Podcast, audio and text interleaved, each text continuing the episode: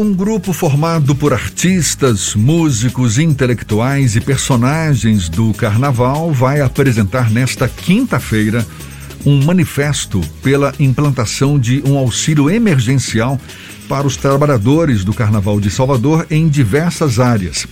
O evento vai ser realizado na Casa do Olodum, no Pelourinho. A gente fala mais sobre o assunto e conversa agora com o presidente do Olodum, João Jorge Rodrigues, nosso convidado aqui no Issa Bahia. Um prazer tê-lo aqui conosco. João Jorge, seja bem-vindo. Bom dia. Bom dia, bom dia.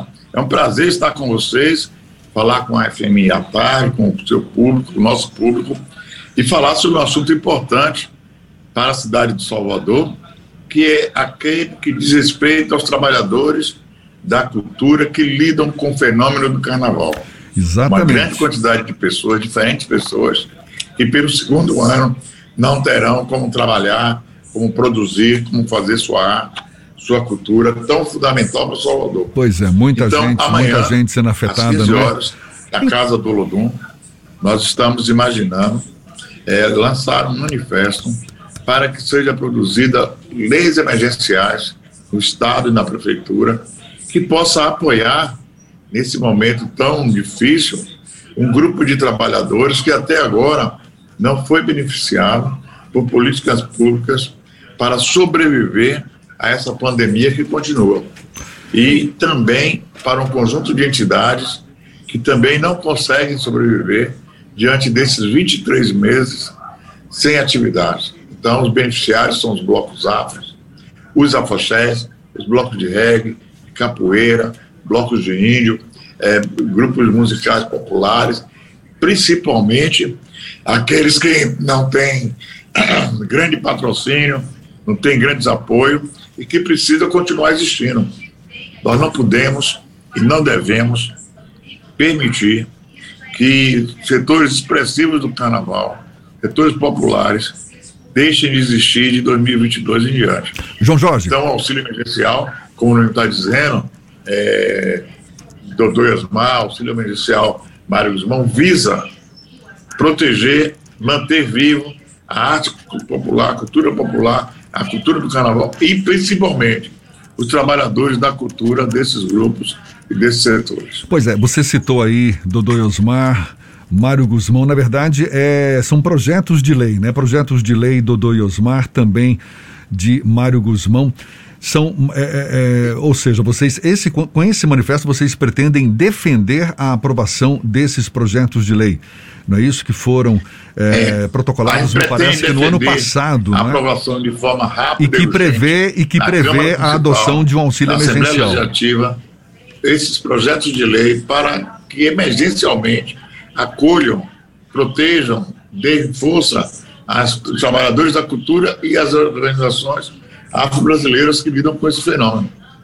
João Jorge, há algum tipo de diálogo com as autoridades, como por exemplo a Prefeitura de Salvador e o governo da Bahia, ou as articulações ainda seguem em negociação com os legisladores? Em que pé tá, estão as conversas sobre essa, esses projetos de lei? Nós estamos conversando com vereadores da cidade de Salvador, com deputados e deputadas da da, do Estado da Bahia na Assembleia. Há também um projeto de João Carlos Bacelar na Câmara Federal nesse sentido. Há um projeto de lei para criar também uma lei emergencial chamada não é, Horácio Moreira. E a tese é que essas três casas possam acolher essas demandas do último setor que ainda não conseguiu voltar a trabalhar, a existir na sociedade brasileira diante da Covid o setor da cultura afro-brasileira, o setor da cultura afro-popular, o setor da cultura do entretenimento e do carnaval, mas sem necessariamente tratar de dizer, olha, vai ter isso para o carnaval.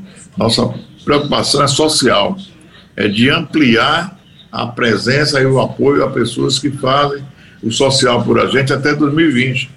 Vamos pegar o caso do Olodum, do Ilê, do Malê, do Muzenza, do Cortejo Afro, do Araqueto, do Filhos de Gane, que desfilaram em 2020. E 2020 para cá não puderam desfilar. A maioria não tem como fazer apresentações, a maioria não tem como fazer eventos para arrecadar recursos. E não fazendo isto, a instituição deixa de existir, deixa de funcionar, e os trabalhadores ali agrupados, percussionistas, costureiras, cantores, técnicos, holds, irão desaparecer. E não é isso que é, é possível acontecer. Você está falando então, por que. Isso, uma, uma, leis emergenciais. Por isso, por isso, políticas públicas de caráter emergenciais, que espero que a Câmara Municipal de Salvador, a Assembleia Legislativa, o prefeito Bruno Reis, o governador Rui Costa tenham a sensibilidade de acolher essas demandas e de encaminhá-las para uma solução que permita, durante quatro meses, essas pessoas receberem o auxílio emergencial, é, as organizações receberem auxílio emergencial e sobreviver esperando uma melhora nesse quadro da Covid é, nos próximos quatro, cinco meses. Pois Porque é, ela você... já insistiu demais. João Jorge, você, você disse que já fez contato. Você já fez contato exemplo, com vereadores, também deputados. Você está me ouvindo? Vacinem. Você está me ouvindo, João Jorge? Acho que não está me ouvindo, né? Que as pessoas usem máscara. Nós dependemos muito que as pessoas pratiquem isolamento. Por quê?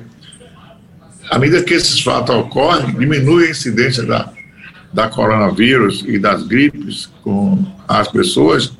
Isso permitirá, talvez, até fazer um São João. Caso isso não seja feito, e nós também estamos associando essa campanha de saúde, mais uma vez, pode não haver São João, pode não haver é, atos, atos nas eleições. Nós podemos chegar em 2023 com esse mesmo quadro. João Jorge, você está tá me ouvindo? Estou ouvindo.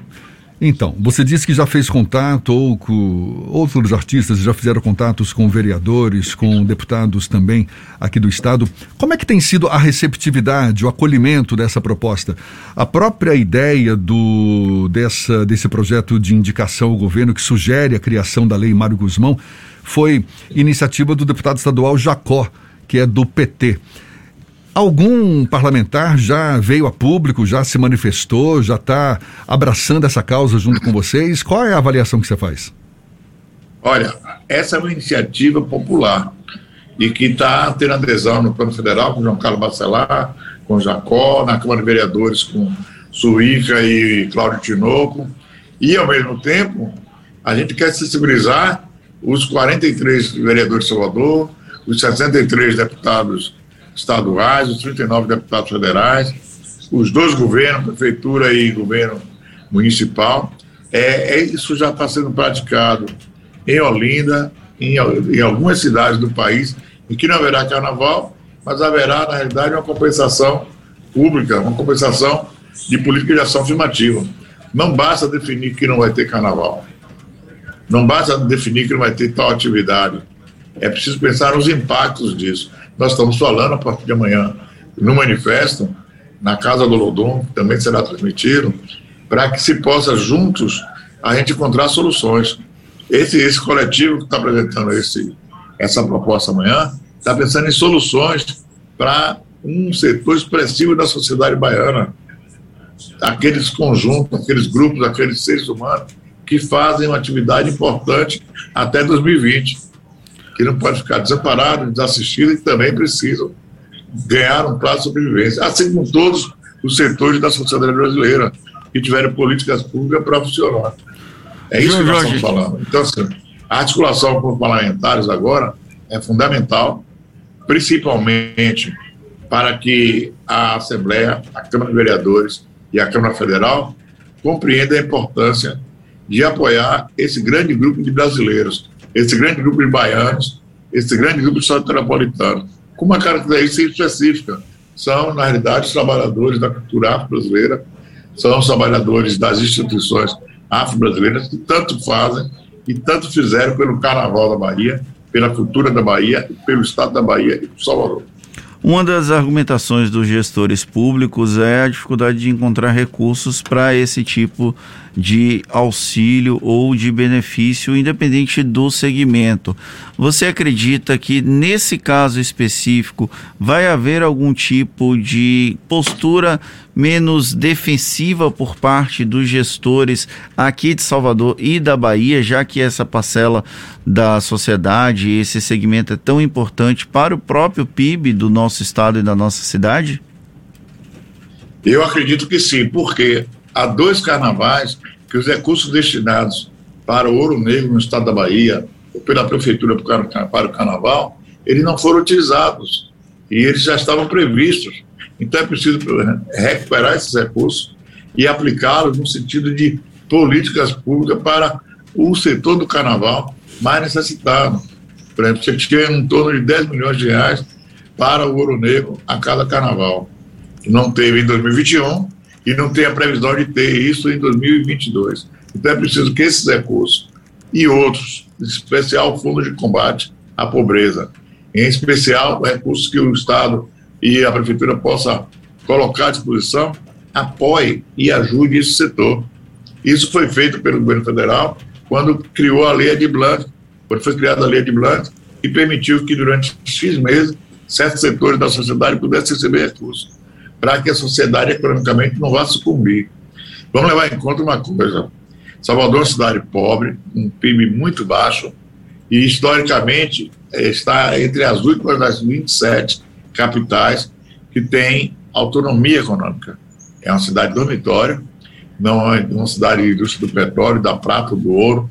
Ela vive basicamente de serviços, e vive basicamente de serviços ligados ao turismo e à cultura negra, cultura afro. Então, é esse pessoal que alimenta essa economia da cidade que está entrando numa fase desesperadora, numa fase de dificuldade brutal. E esse apoio emergencial tem um fator importante.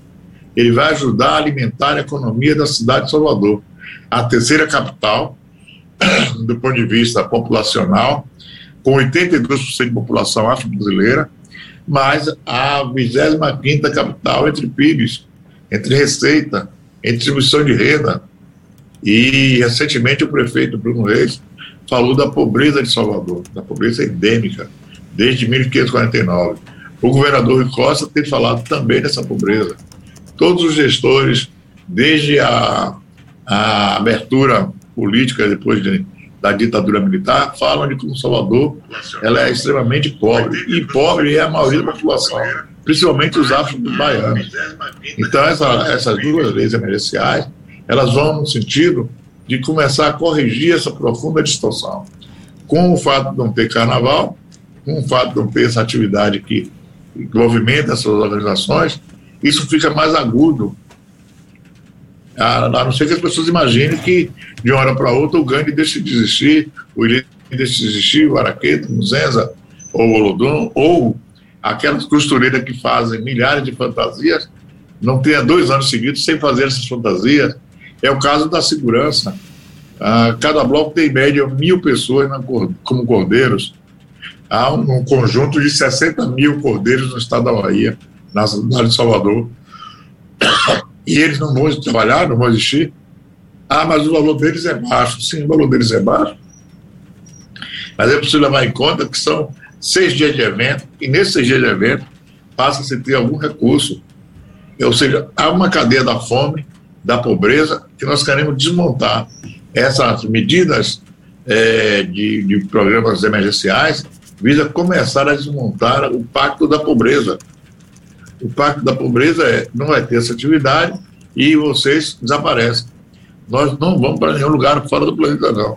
As pessoas que trabalham com o Lodum, com o Ilê, com o Muzenza, com o Malê, com o Cortejo Afro, com o Comanche, com o Bloco da Capoeira e Matéria, com os grupos de reggae, com shows.